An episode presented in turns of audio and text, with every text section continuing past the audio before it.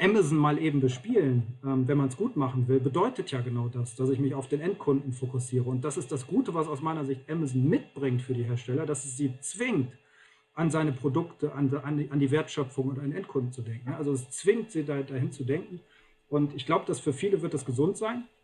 Und die, die sich länger halt daran festhalten, an Strukturen, die vielleicht umgerissen werden, für die läuft, die laufen Gefahr, dass sie mit umgerissen werden unter Umständen und dann nicht schnell genug sind, wenn es denn soweit ist, ähm, ähm, das Ganze umzustellen. Ich bin mal gespannt, wenn die Geschäfte wieder aufgehen, wie die Welt dann aussieht. Ne? Das wissen wir ja alle nicht.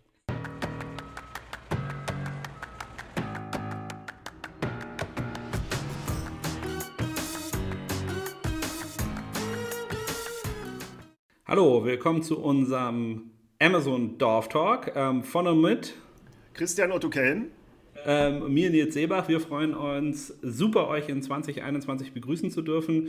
Ähm, unser Dorfleben durch den Lockdown ähm, weiterhin unverändert, sehr dörflich, aber wir haben die große, weite Welt ähm, uns mit ins Haus geholt. Wir haben ja gesagt, dass wir jetzt immer mehr Leute auch aus der Praxis dazu nehmen wollen, ähm, die uns berichten können, ähm, welche Anwendertipps es gibt, wie sich Entwicklungen wirklich in der Praxis angefühlt haben. und deswegen freue ich mich sehr, äh, Frank dabei zu haben. Stell dich doch einmal kurz vor und sag, wer du bist. Ja, hallo, danke erstmal für die Einladung. Ich bin natürlich auch, äh, wie gesagt, das Gast, Konsument ähm, vor eurem Podcast ähm, und es ist für mich cool, da dabei zu sein. Ähm, ähm ja, ich bin, ich bin Frank, bin ähm, seit jetzt seit vier Jahren bei Roto verantwortlich für E-Commerce und Direct-to-Consumer.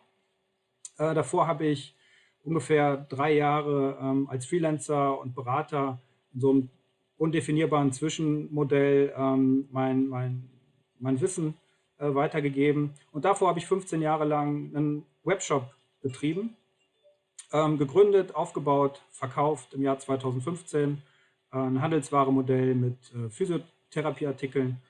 Ähm, und bin dann danach, weil ich da halt gesehen hatte, dass sich der Markt verändert, dass die Wertschöpfung für Handel durch den Onlinehandel ähm, nicht mehr die ist, die sie mal war, dass sich das verändert, dass sich Handel zu, zu ähm, oder dass sich ähm, E-Commerce hin zu Herstellern ähm, verändert, bin ich dann mehr und mehr so ab 2015 zu Herstellern gegangen, um da zu erklären, wie E-Commerce geht. Super spannend. Ähm, es freut uns dabei zu haben. Du hast, glaube ich, gerade ganz viele Trends aufgezeigt, ähm, über die wir auch immer wieder sprechen. Einerseits äh, der Wandel im E-Commerce eigentlich von einem Online-Shop getriebenen Handel hin zu einem Plattform. Handel, wo äh, Amazon, wie gesagt, ein, ein ganz wichtiger Faktor ist. Aber auch, was du sagst, dass Handel ähm, in sich als Funktion gar nicht mehr honoriert wird so richtig, sondern dass im Endeffekt ganz oft ähm, Hersteller einerseits die Chance, andererseits das äh, Schreckliche äh, ähm, äh, vor sich haben, nämlich diese Handelsfunktion immer selber zu internalisieren mit anderen Partnern, vielleicht auch nicht mehr mit mehrstufigen Vertriebspartnern, sondern auf einmal mit ähm, Plattformen, die den E-Commerce mehr oder weniger dominieren, also eine ganz starke ähm, Stellung haben. Deswegen haben wir auch, nebst dessen, dass wir natürlich immer ein paar Fragen reinschieben werden über deine Historie und tägliche Anwendung, ähm, uns dazu entschlossen, über ähm, ähm, Seller ähm, versus Vendor zu sprechen, ähm, welche Vor- und Nachteile ähm, äh, das hat. Ich würde hier mal die Einleitung an Christian geben, weil er für das Thema sehr fühlt und, äh, und ähm, äh, da viele Gedanken zu hat. Aber dann freuen wir uns natürlich auch von dir viel zu hören aus der Praxis, was du wie empfehlen würdest, was deine Erfahrungen sind und wie das aussieht. Also Christian, over to you. Ja, also erstmal äh, ganz klar, Frank hat es schon gesagt, er ist ja von Roto. Ich glaube, die machen sowas wie Mülleimer unter anderem und ähm, ist klassischer Vendor, oder? Das kann man doch erstmal aktuell noch festhalten. So per se erstmal noch im Vendor-Modell aufgehangen, über, über Jahre auch gut gewachsen, aufgewachsen. Und vor ein paar Jahren, zwei ungefähr, kam so die Idee, langsam mal das Konzept mit dem Seller irgendwie mal griffig zu bekommen. Äh, Strategien gibt es da ja unendlich viele, ob das B-Ware sind, Restmodellverkäufe, Retouren aus dem Großhandel. Ist ja richtig viel, was, äh, was möglich ist in dem Konzept. Und es wird ja auch immer super einfach dargestellt. Ich kenne das ja auch von ganz vielen äh, Konferenzen und ähnlichen.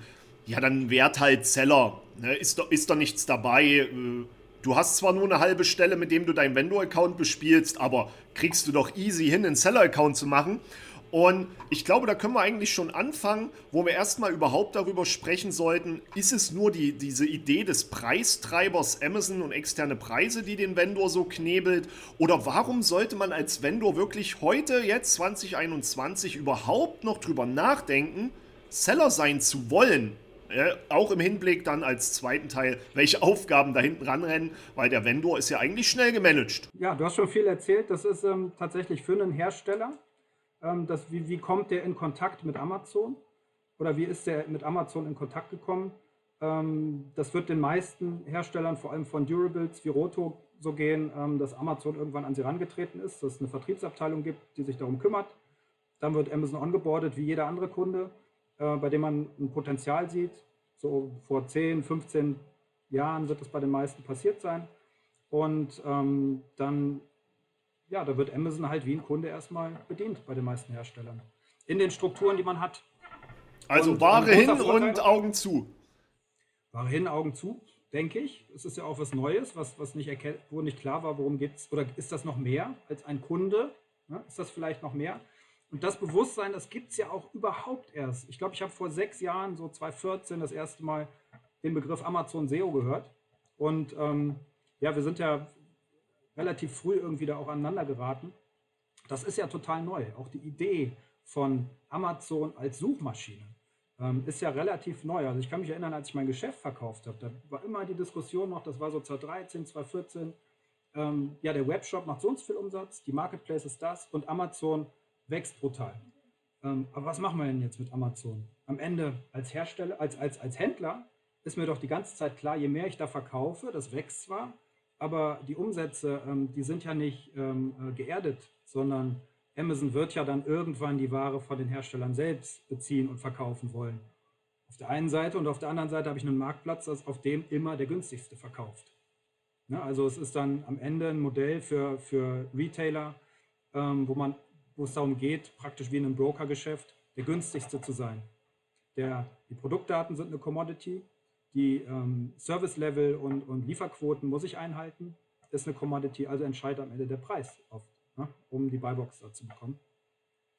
Und ähm, ja, das, das, das Spiel für, für Retailer ist natürlich schwer. Ähm, sorry, ich habe mich ein bisschen vergaloppiert. Ähm, sag doch mal die Frage, ähm, mit der wir eingestiegen sind.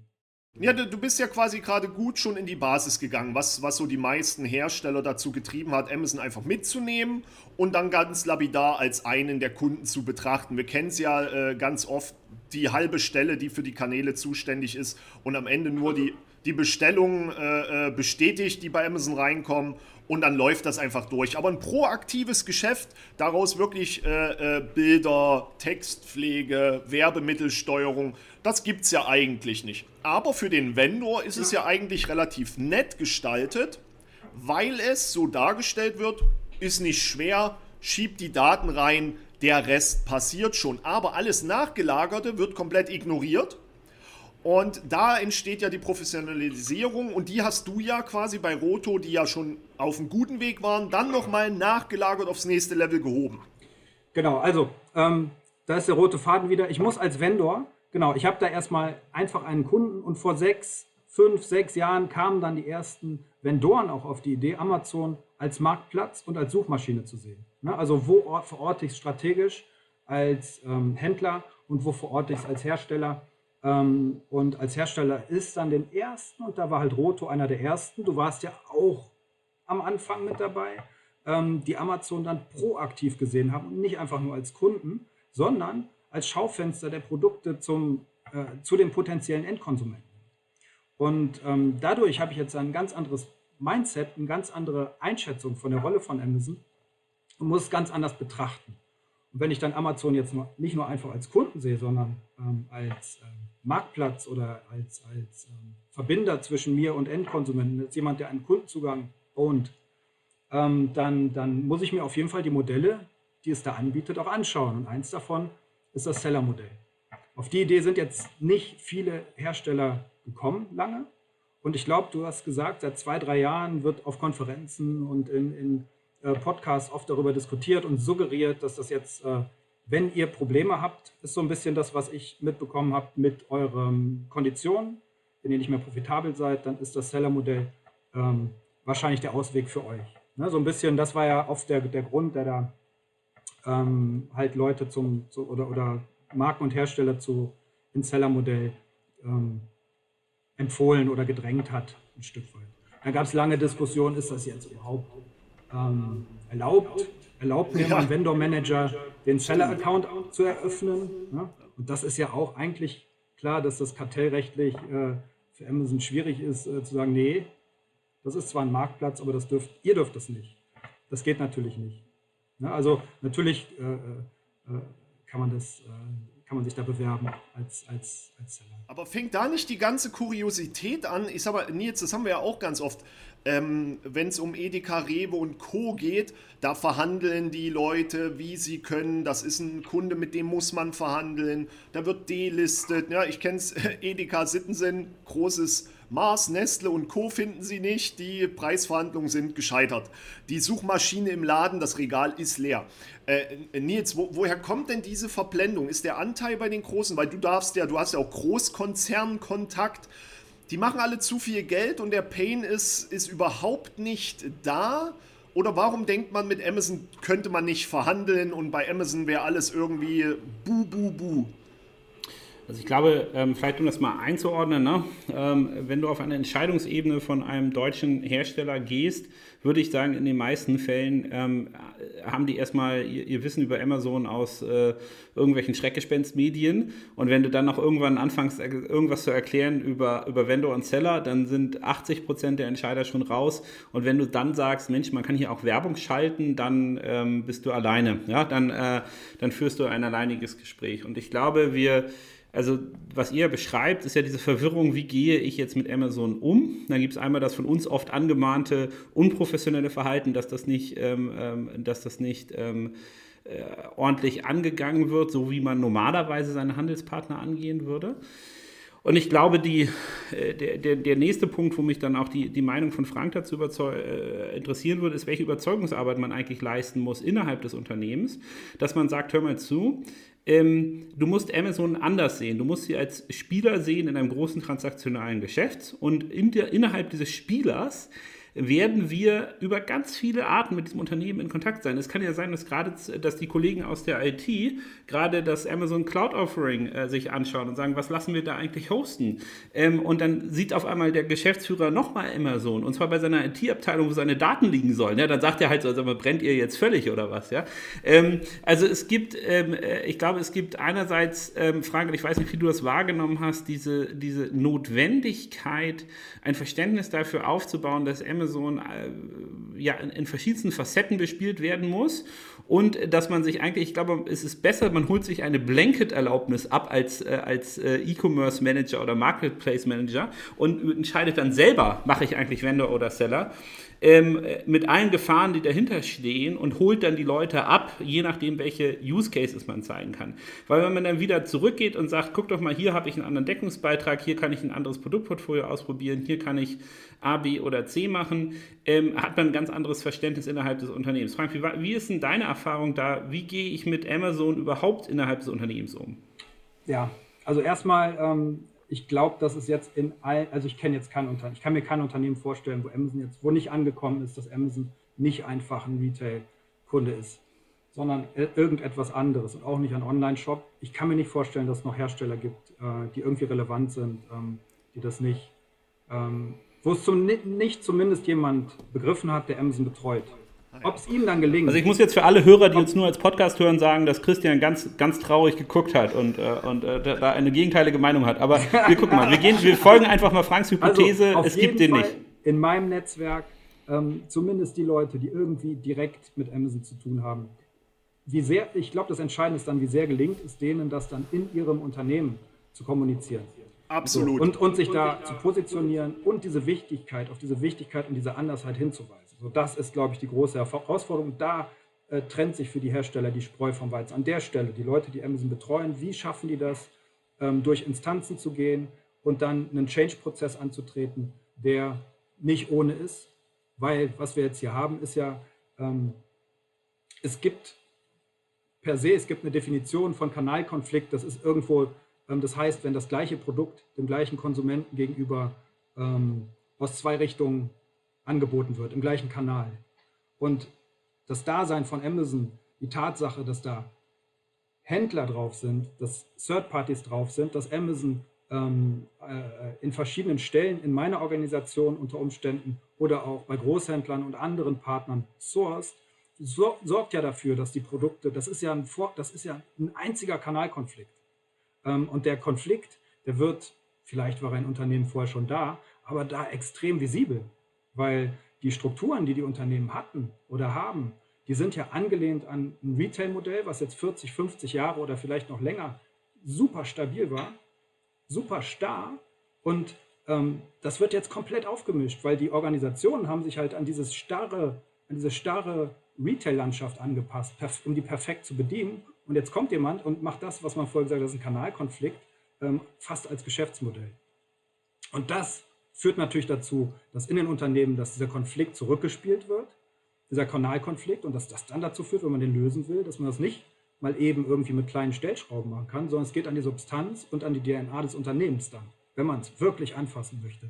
Und jetzt haben wir das Problem, dass Amazon ja irgendwann als diese, das, was du beschreibst, jetzt diese, diese Aufgaben, ähm, jetzt müssen wir noch Werbung schalten, die wollen Coupons machen und hm, hm, hm. das wurde in vielen Unternehmen, die ich kenne, delegiert an irgendwelche Assistentinnen, die sich dann jetzt als Experten hoch ähm, ähm, äh, geschafft haben oder ex auszubilden oder so. Und ähm, da ist halt die Schwierigkeit, dass die im eigenen Unternehmen nicht ernst genug aufgenommen werden mit den, mit den Problematiken, die sie dann sehen. Und das sind dann also die Konflikte, glaub, die jetzt weit verbreitet sind aus meiner Sicht. Richtig, ne? also es, ich glaube, ähm, ähm, äh, also in der Wirtschaft oder innerhalb der Wirtschaft ähm, war das als erstes ein Punkt, der angekommen ist in, der, in irgendeiner Form beim Vertrieb. Ne? Ähm, und in vielen Unternehmen muss Vertrieb und Marketing gar nichts miteinander zu tun haben. Und gerade wenn wir, glaube ich, vollumfänglich über eine Amazon-Produktstrategie sprechen oder eine Amazon-Strategie an sich sprechen würden, dann haben wir Vendor, wir haben Seller, man würde auch direkt über eigene Produkte sprechen, die man vielleicht entwickeln möchte, dann müsste ich ja beim Hersteller in das Heilige gehen, ja, also in sozusagen in die Produktentwicklung des Herstellers, müsste ich eigentlich eingreifen, getrieben daraus, was eine US-amerikanische Plattform macht, ja.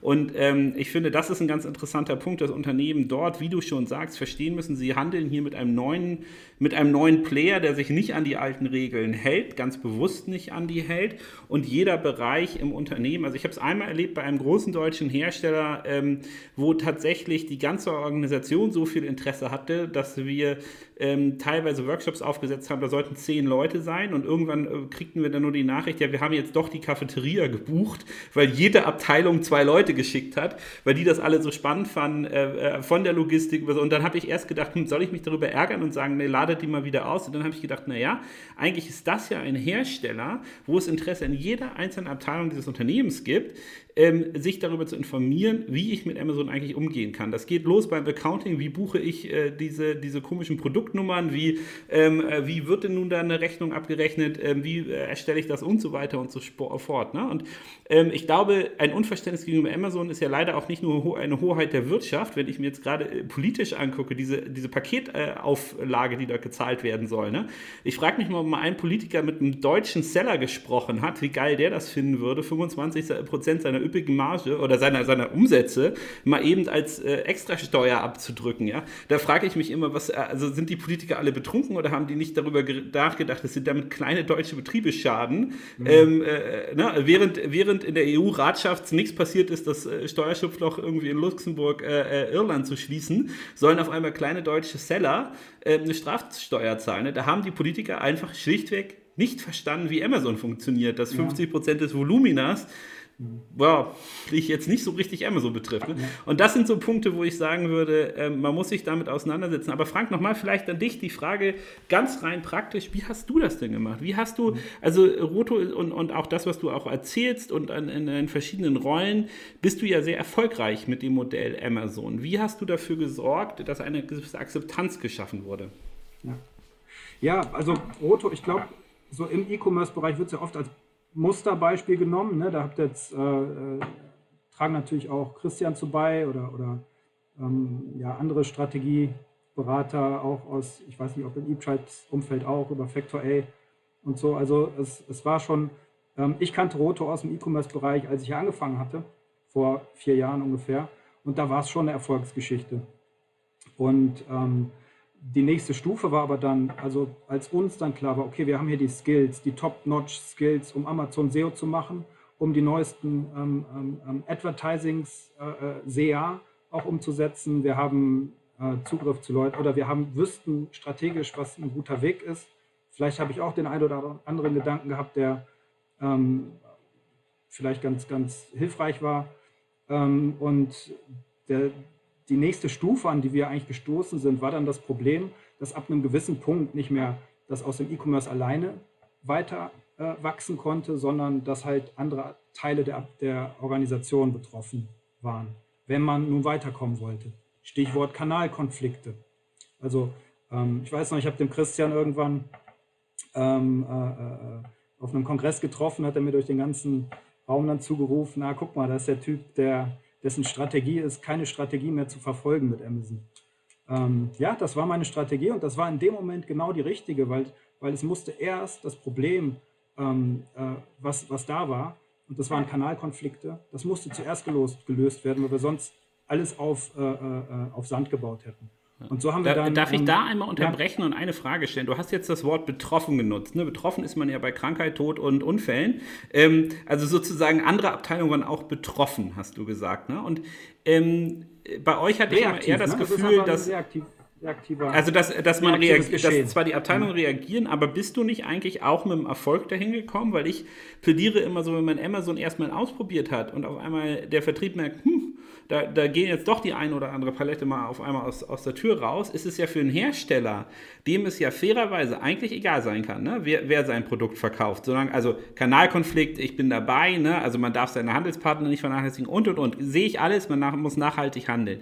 Aber ganz am Ende ist eine Palette aus dem Lager eine Palette aus dem Lager. Ne? Und ähm, war es dann so, dass dieser Erfolg den Betroffenen gezeigt hat, sie müssen mit dir äh, äh, reden? Oder war das wirklich noch sehr, sehr viel, ich mache jetzt keine Strategie, sondern ich folge sozusagen den einzelnen Impulsen und gucke, mit wem ich weiterkomme, um zum Beispiel den Kanalkonflikt zu mitigieren? Ähm, nein. Also da, ähm, das... ist auch mal gut eine klare Antwort. Also nein, Erfolg hat da nicht geholfen. Jetzt, ich kann das sagen, weil ich weiß halt, dass Roto, dass das nicht ein Roto-Thema ist, sondern dass das ein Thema für fast alle Hersteller ist. Ne? Deshalb kann ich das auch sagen. Ähm, und ähm, die, die Konflikte dadurch, dass Organisationen ja früher zum Beispiel ähm, Ländergesellschaften hatten, die miteinander ein Stück weit, wo Vertriebsverantwortliche in einem Wettbewerb standen, wer am meisten verkauft und so auch incentiviert werden. Das ist natürlich eine Situation, das wissen wir jetzt alle, die Amazon sehr gut für sich zu nutzen weiß, indem es dann dort sourced, wo es am günstigsten ist und mit leichten, einfach ist ja auch super leicht, irgendwie Bulk Buy, einmal hier Button, du musst hier klicken, machst du 5% Rabatt, nur klicken, Riesensumme, ja, okay, zack, und schwupp geht die Order in irgendein anderes Land, während, während eine andere Kostenstelle die Werbung schaltet. Ne? So, ähm, also Amazon weiß für sich zu, weiß ich, wusste bewusst oder unbewusst, ich vermute fast ein Stück weit reingestolpert, aber diese Strukturen von, von europäischen Herstellern für sich natürlich zu nutzen. Und ähm, wenn man jetzt weiterkommen wollte, ähm, dann, dann muss als erstes aus meiner Sicht ein Verständnis organisationsweit aufgebaut werden, ähm, insbesondere bei, bei den verschiedenen Vertrieblern, ähm, dazu, was, was das jetzt hier ist und was das bedeutet, ähm, wenn ich solche Bike-Buys annehme, was das bedeutet, wenn ich, wenn ich Händler, die unter Umständen so ähm, äh, grau äh, Amazon beliefern, ähm, wenn ich die groß mache oder auch was es bedeutet, wenn plötzlich E-Commerce-Player oder, oder No-Name-Firmen plötzlich riesige Umsätze fahren. Nach einem alten Modell sagen, okay, wenn man Umsatz macht, der hat auch das Anrecht auf günstigere Konditionen. Aber das gilt nicht mehr in der, in der, in der Online-Welt, wenn plötzlich der Kundenzugang so eng bei Amazon liegt und sich da so viel verdichtet, ne, dann gilt das nicht mehr. Und ähm, Menschen äh, äh, hängen gerne an einem Status quo, haben Karrieren in einer Struktur gemacht, die seit, seit Jahrzehnten gleich ist.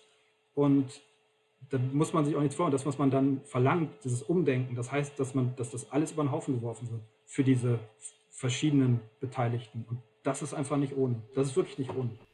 Aber wie kommen wir denn, äh, wenn man das mal zu, zusammenfasst als Kon Kanalkonflikt, ist ja wirklich vielfältig, so wie du es auch gerade geschildert hast. Einerseits hast du Konflikte mit Amazon, andererseits hast du die internen Konflikte, Vertriebsbereich, Logistik, etc. Und du hast natürlich die ganzen Seller, die, wie Nils ja schon sagte, eigentlich einem Hersteller ja egal sind, weil die Ware geht dorthin oder dorthin. Am Ende kommt sie zu einem Kunden und sie war deine Ware. Ja, ist ja auch so das alte Credo, was ich immer sage, die Seller sind eigentlich das Rückgrat für jeden Hersteller. Sobald Amazon bei denen nicht bestellt, die Ware läuft weiter zum Endkunden.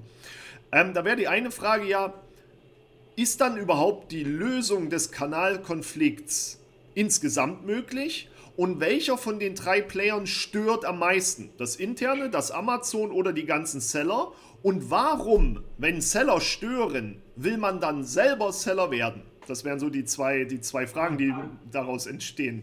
Ja, ich weiß nicht, keine Ahnung, ich kann das nicht sagen, wer am meisten stört. Ich bin, so in, in der Ergebnisorientierung äh, interessiert mich, was geht und dann ist irgendwo Friktion und dann kommt eins nach dem anderen. Also eins stört nach dem anderen und gleich viel. Das, das äh, würde ich jetzt so nicht sagen, dass das eine Problem größer ist als das andere, aber die Ursache, ähm, die dem zugrunde liegt, ist ja meist die, dass die Legacy des, des wilden, wild gewachsenen oder über lange Jahre in gewachsenen Vertriebs mit unterschiedlichen Konditionsmodellen in verschiedenen Ländern und dann Abhängigkeiten ähm, mit den großen Retail-Ketten. Das ist ja in Europa so, dass wenn ich, wenn ich äh, äh, äh DIY verkaufen will und, und bin Hersteller, dann muss ich ja Zugang bekommen zu den großen Baumarktketten in dieses Oligopol rein. Und, und ähm, das sind natürlich Abhängigkeiten bei, bei vielen Herstellern über viele Jahre, wo man dann Sachen mit sich machen lässt, die, die man vielleicht, ja, keine Ahnung, ob die so gut waren oder äh, oder nicht, aber dadurch hast du eine wild gewachsene Struktur von,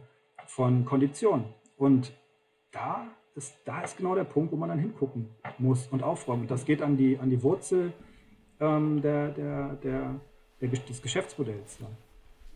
Ich sehe es ja auch immer so, es ist ja, wenn du sagst an die Wurzel, ich muss ja, wenn ich Amazon konsequent machen will mit den verschiedenen strategischen Ausrichtungen, ähm, muss ich an die Wurzel meines Geschäftsmodells gehen, aber habe ja noch gar nicht die Umsätze, ähm, um das zu rechtfertigen. Ne? Also es ist ja eine, eine Wette auf die Zukunft, dass diese Plattform, die Umstellung, die ich war, äh, also die ich nehme, auch wenn, wenn wir sagen, naja, da hat sich irgendwie so die Assistentin oder sonst wer äh, erstmal hochgearbeitet, der Auszubildende, das ist ja einfach schlichtweg ein Hinweis, dass dort noch keine Umsätze über diese Plattform liefen. Da hat das Unternehmen null Investitionsbereitschaft. Ne? Ja, ich glaube, genau. bei uns dreien am Tisch brauchen wir jetzt nicht darüber diskutieren, ob wir glauben, ähm, dass diese Investitionen, die Zukunft sich lohnt. Aber man muss sich als Hersteller auch fragen, baue ich mir lieber eine neue Fertigungsstraße oder setze ich eine Person mehr in die Quality Control, ähm, anstelle diesen Bereich anzugehen. Ähm, und auch da vielleicht, äh, wenn du sagst, diese, diese äh, innerhalb des Unternehmens Überzeugung schaffen, macht, nimmt man dann Charts von anderen Industrien, weil oft sind ja sogar die Mitbewerber noch gar nicht so weit. Ne? Also man ist ja dann oft auch noch Vorreiter. Ähm, äh, nimmt man dann die Charts aus anderen Industrien und sagt, mal, hör mal zu, da passiert gerade was, wo diese Investition sich wirklich lohnt? Ja, ja genau. Also das ist natürlich die, die nächste Schwierigkeit, und, und vor der viele stehen. Das, was du beschreibst, stimmt hundertprozentig. Ähm, wenn ich in einem Konzern eine Investition äh, äh, beantrage, dann muss ich die rechtfertigen. Und ich hatte, und man braucht natürlich Mut, um das zu machen. Und diese Planungssicherheit, die man gewohnt ist in dieser stabilen Handelslandschaft, die gibt es nicht. Die gibt es ja einfach nicht. Ne? Du man brauchst, musst eigentlich in and Error kommen. Und das sind solche Unternehmen ja in ihren ganzen Strukturen, in ihren Abläufen, in ihren Formularen. Äh, da gibt es nicht and Error und alle machen mal, sondern die möchten hören, was ist denn dahinter und die möchten dich dann hinterher mit dem Finger auf dich zeigen, wenn es nicht geklappt hat und ähm, äh, sich freuen, wenn es geklappt hat. Ne? Das, das, das ähm, erfordert Mut, dann Dinge umzusetzen bei niedriger Planungssicherheit. Und ähm, deshalb war, äh, was bei Roto dann, was war der nächste Schritt, ähm, als wir die Skills hatten, um Amazon zu, zu marketingseitig zu bedienen, ähm, war dann die Awareness bei, den, ähm, äh, bei der Geschäftsleitung, das mit Einbeziehen der Geschäftsleitung, dann auch der Eigentümer, also es muss noch einen Schritt weitergehen, ähm, um diese, diese, diese Durchschlagskraft zu kriegen. Und dann, was ich dann gemacht hatte, um diese Folgen der, der, der Situation, dass wir keine Strategie mehr hier verfolgen brauchen und, und verfolgen, ähm, das war eine Sensibilisierung der ähm, Kollegen, die von Amazon betroffen waren. Also wir haben einen Workshop gemacht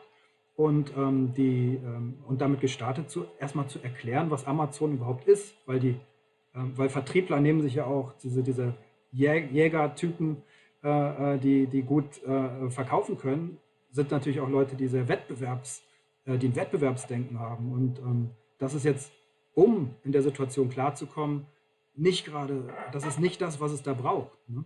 Und ähm, so haben wir dann Workshops gemacht, externe Berater dazu geholt, die dann erklären konnten, hey, guck mal, wusstet ihr eigentlich, dass ihr äh, mit Roto unglaublich gut aufgestellt seid und wusstet ihr eigentlich, was Amazon äh, ist und was das bedeutet und dass es nicht einfach nur ein, ähm, ein Kunde ist. Und ähm, warum regen sich vielleicht eure Retail-Kunden so sehr auf?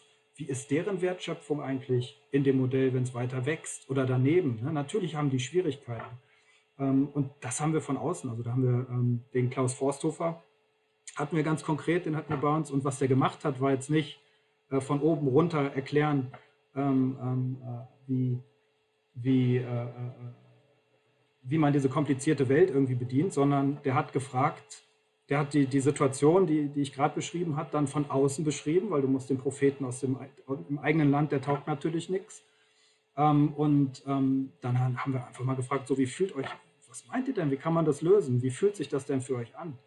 Und ähm, ja, und da wird dann auch klar, dass da eine riesige Angst vor der Veränderung und dem, was da kommen könnte, erstmal zumauert, dass überhaupt eine Bereitschaft da reinzugehen da ist. Also da ist eine, eine, eine ähm, unbewusste ähm, Furcht vor dieser Veränderung einfach allgegenwärtig. Und das erstmal aufzubrechen und dann zuzulassen, ähm, so zu sagen, so, was haben wir für Möglichkeiten, um diese Konflikte, die jetzt da sind, zu lösen? Was müsste dafür passieren? Und da braucht es eigentlich alle am Tisch, ähm, äh, äh, oder bei uns war es so, dass, dass alle am Tisch da dann zu guten Lösungen gekommen sind. Und dann kommt man dahin, dass man überhaupt anfangen kann, oder es ist dann hilfreich, anfangen zu können, gemeinsam äh, an die Themen ranzugehen, das gemeinsam zu betrachten, so wie man das machen, äh, so wie es dann aus meiner Sicht dann auch sinnvoll ist. Also das ist so die nächste Stufe gewesen, ähm, die Awareness dafür, dass Amazon nicht einfach ein Retail-Kunde ist, sondern dass es mehr ist, dass es Riesenchancen bietet, äh, aber natürlich dann auch Gefahren. Ne? Wenn, man, wenn man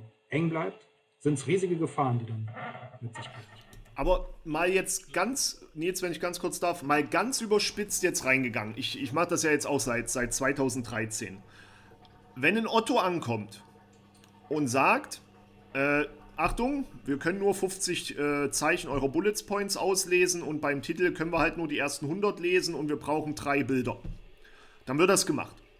Und wenn jetzt bei euch ein Obi sagt oder ein Globus, äh, wir gehen jetzt nach Polen, ähm, ihr habt überhaupt noch gar keine polnischen Daten, wir brauchen polnische Übersetzungen bei euch und wir brauchen sieben neue Bilder, weil in Polen ist folgende Richtlinie, da muss noch das Icon für CE oder was auch immer sichtbar sein.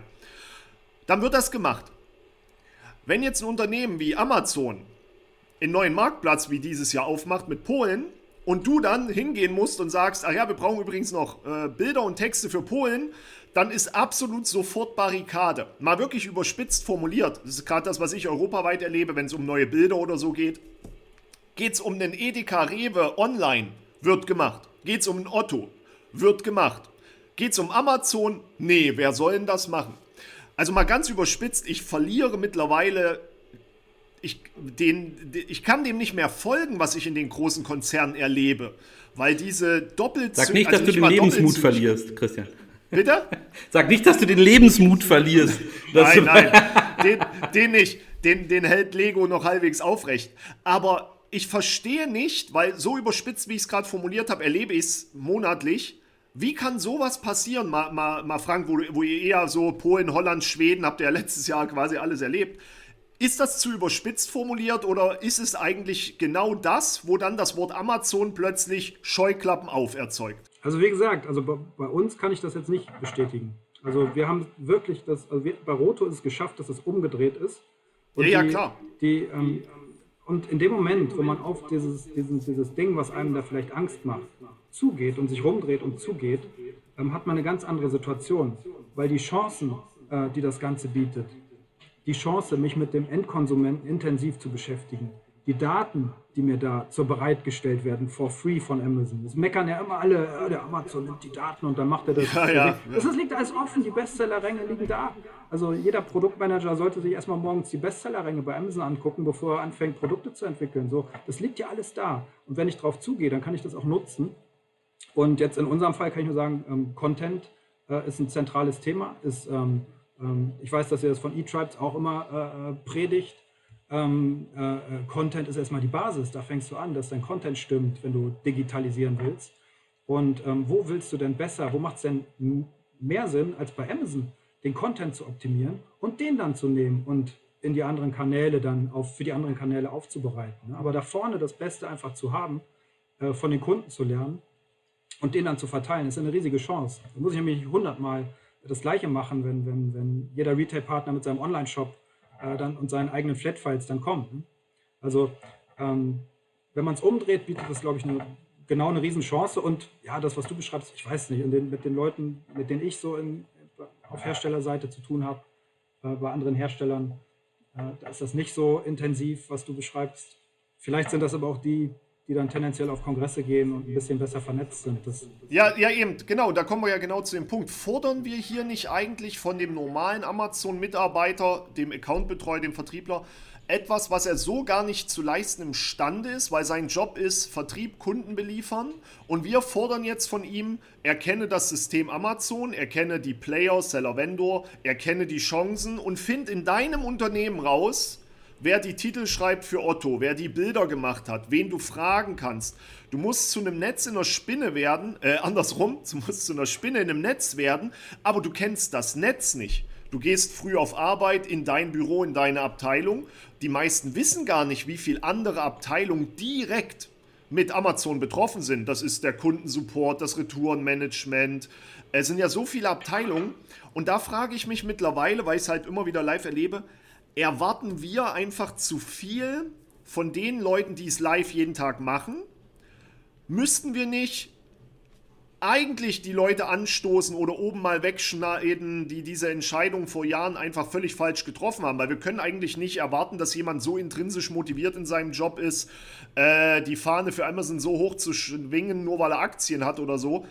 Ähm, ich komme mittlerweile nach Jahren zu dem Punkt, dass die interne Aufklärung, so wie ihr es ja über Jahre gebraucht habt, oder wir kennen es von Kercher, Hamer, vielen großen Konzernen, das hat einfach Jahre gebraucht. Da haben sich Azubis hochgearbeitet, Mitarbeiter hochgearbeitet. Das kannst du heutzutage nicht mehr von den Leuten er, äh, erwarten. Haben wir die falsche Erwartungshaltung und scheitert deswegen auch der Wechsel von einem Vendor zu einem Seller so einfach, weil keiner in den Entscheidungsebenen auch nur ansatzweise den Wissensstand hat, eine Entscheidung zu treffen, wo wir zu Nils Idee mit der Planket-Entscheidung zurückkommen? Ähm, ja, also erstmal, ähm, ich, ich komme nochmal zurück zu dieser Handelslandschaft. Also wenn es einfach von der Perspektive nochmal nimmst, dass die Handelslandschaft extrem statisch war und Wann mussten Hersteller, wenn wer heute groß geworden ist, warum ist man groß geworden? Weil man dieses statische äh, äh, Handelslandschaft verstanden hat zu bespielen.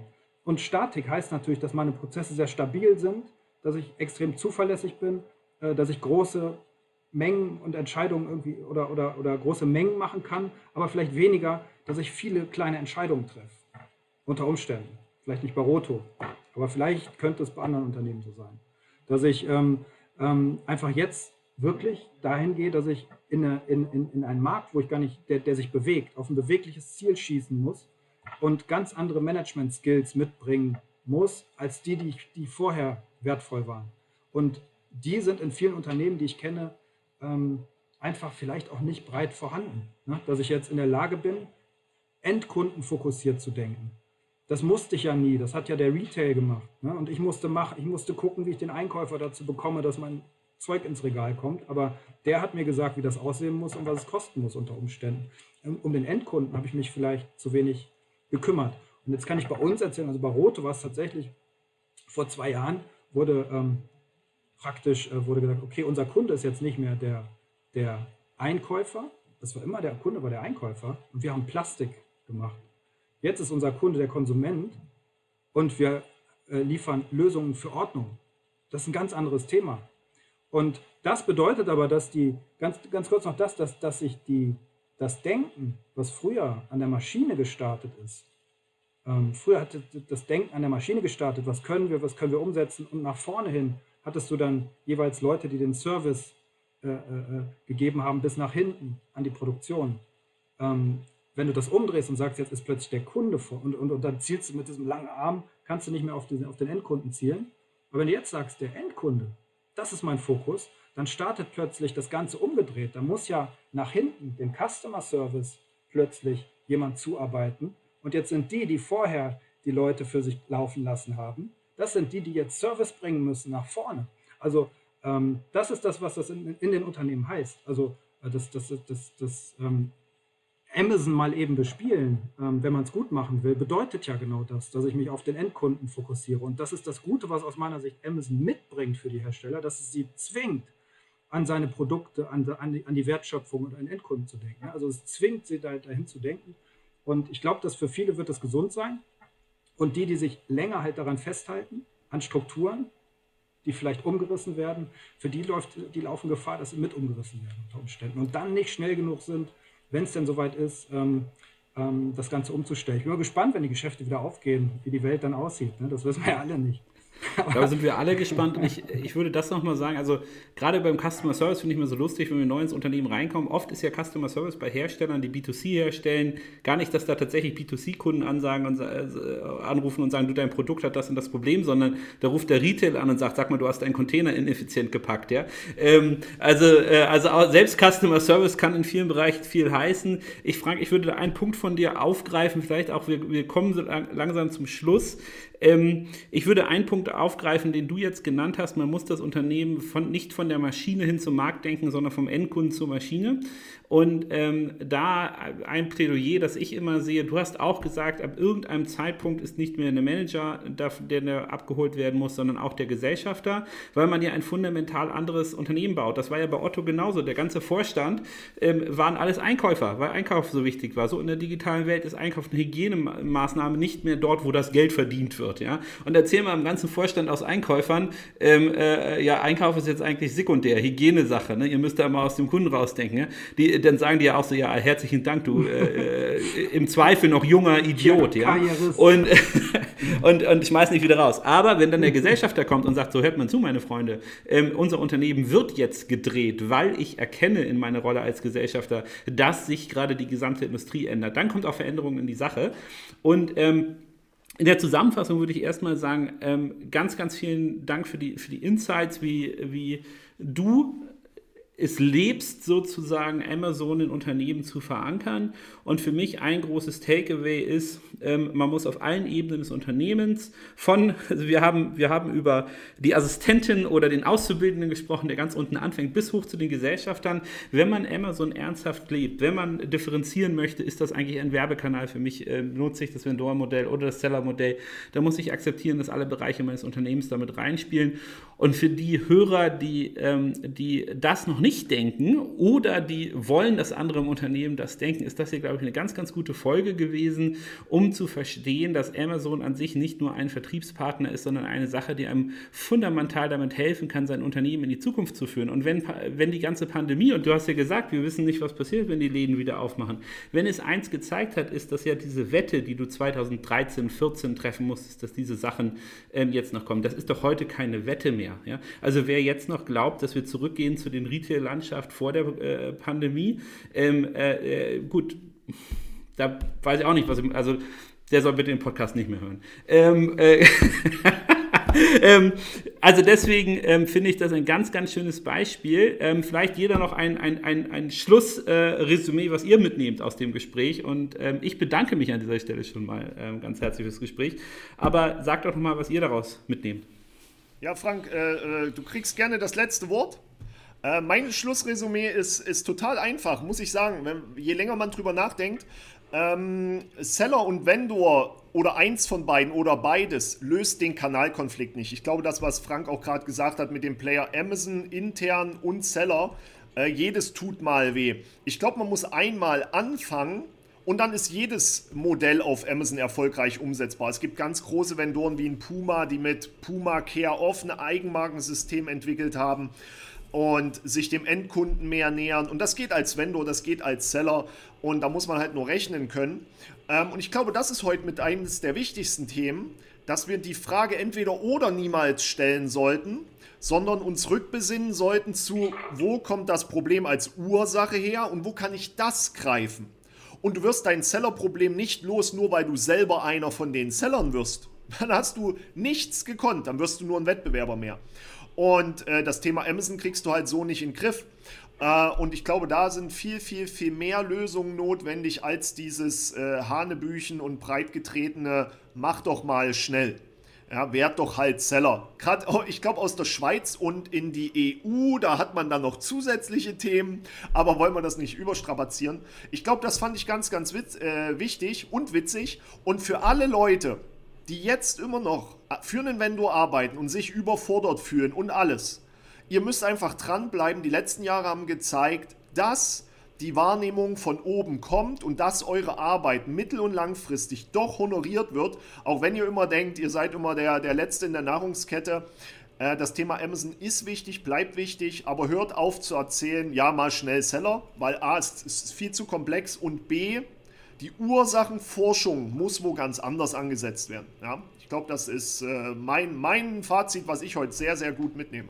Ja, also ich, vielleicht, wenn ich das äh, von Christian noch aufnehmen kann, das Thema Mut ist, glaube ich, ein ganz wichtiges, weil gerade die Leute, wir, wir, wir reden ja hier von Hierarchien, die aufgebrochen werden. Ne? Dass, dass man muss, der Customer Service muss mit dem, der früher in der Produktion der mächtige ähm, ähm, Zampano war, zusammen an einem Tisch sitzen und es müssen Zusammenlösungen gefunden werden. Das geht in den alten Hierarchiemustern oft nicht in den Konzernen und deshalb ist es wichtig, dass die verändert werden, dass Bewegung reinkommt und es ist super wichtig, dass gerade die Leute, ähm, die halt Amazon verstehen und dann die Konflikte in sich spüren, den Mut haben, die Dinge auszusprechen, ähm, egal wie weit die Tragweite ist. Die ist weit, die Tragweite, die ist verdammt weit.